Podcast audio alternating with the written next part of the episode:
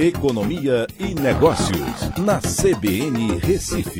Oferecimento Cicred Recife e Seguros Unimed. Soluções em seguros e previdência complementar. Atena BGA Investimentos, o escritório referência da XP Investimentos em Pernambuco. CBN Economia e Negócios com Écio Costa. Fala, Écio, boa tarde, tudo bem? Boa tarde, Anderson. Boa tarde aos ouvintes da CBN, tudo ótimo. É, se o Ministério da Economia recuou e propôs uma meta fiscal com rombo de até 247,1 bilhões em 2021, agora a meta do rombo é maior do que a estimativa que tinha sido divulgada lá em agosto, né? Isso mesmo, Anderson. E olha que lá atrás, inclusive, o Ministério da Economia tinha proposto uma meta variável, né, que poderia uhum. ser maior ou menor.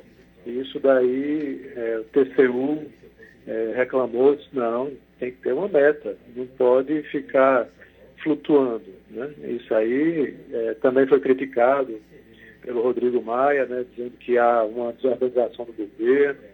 Então, enfim, é, foi apresentada essa meta.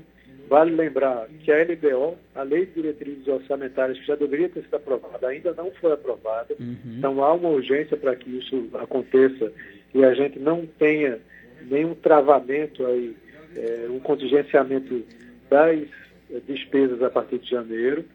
E só para o nosso ouvinte ter uma ideia, é, 2019 a gente fechou o ano com um déficit de 61 bilhões e a previsão era mais do que o dobro disso. Só que aí tiveram aquela, teve aquela sessão onerosa, não sei se você lembra, que trouxe receita para o governo, o governo fez o seu dever de casa e teve aí o seu menor é, o seu melhor resultado desde 2014. Uhum. A previsão para 2020 era muito positiva também, era uma meta fiscal de um déficit de 118, mas que na prática deveria ser menor que isso.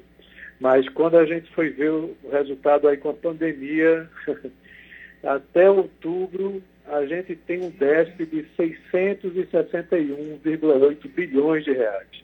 E a previsão é que feche o ano na casa dos 800 bilhões elevando aí a relação dívida-PIB para 96%. Fechou 2019 em 79%. Então, você falar em 240 bilhões, 247 bilhões em 2021, é algo que preocupa muito. É um dado que a gente precisa ter é, aí reformas, é, medidas de contenção de despesas, para que essa meta ela seja realmente não seja atingida, mas seja, na realidade, melhor que isso, que o déficit seja menor que esse, porque senão o país vai entrar num problema muito sério de credibilidade internacional. Porque toda vez que você tem um déficit, você emite dívida. Né? E se aí a dívida em relação ao PIB está muito alta, os investidores começam a olhar com desconfiança e não compram mais esses títulos do governo. E aí o governo precisa pagar mais caro por conta desses títulos que não têm tanta credibilidade é uma bola de neve que a gente precisa evitar. Precisa, a partir do ano que vem, começar a corrigir, voltar a corrigir esses problemas que nós temos.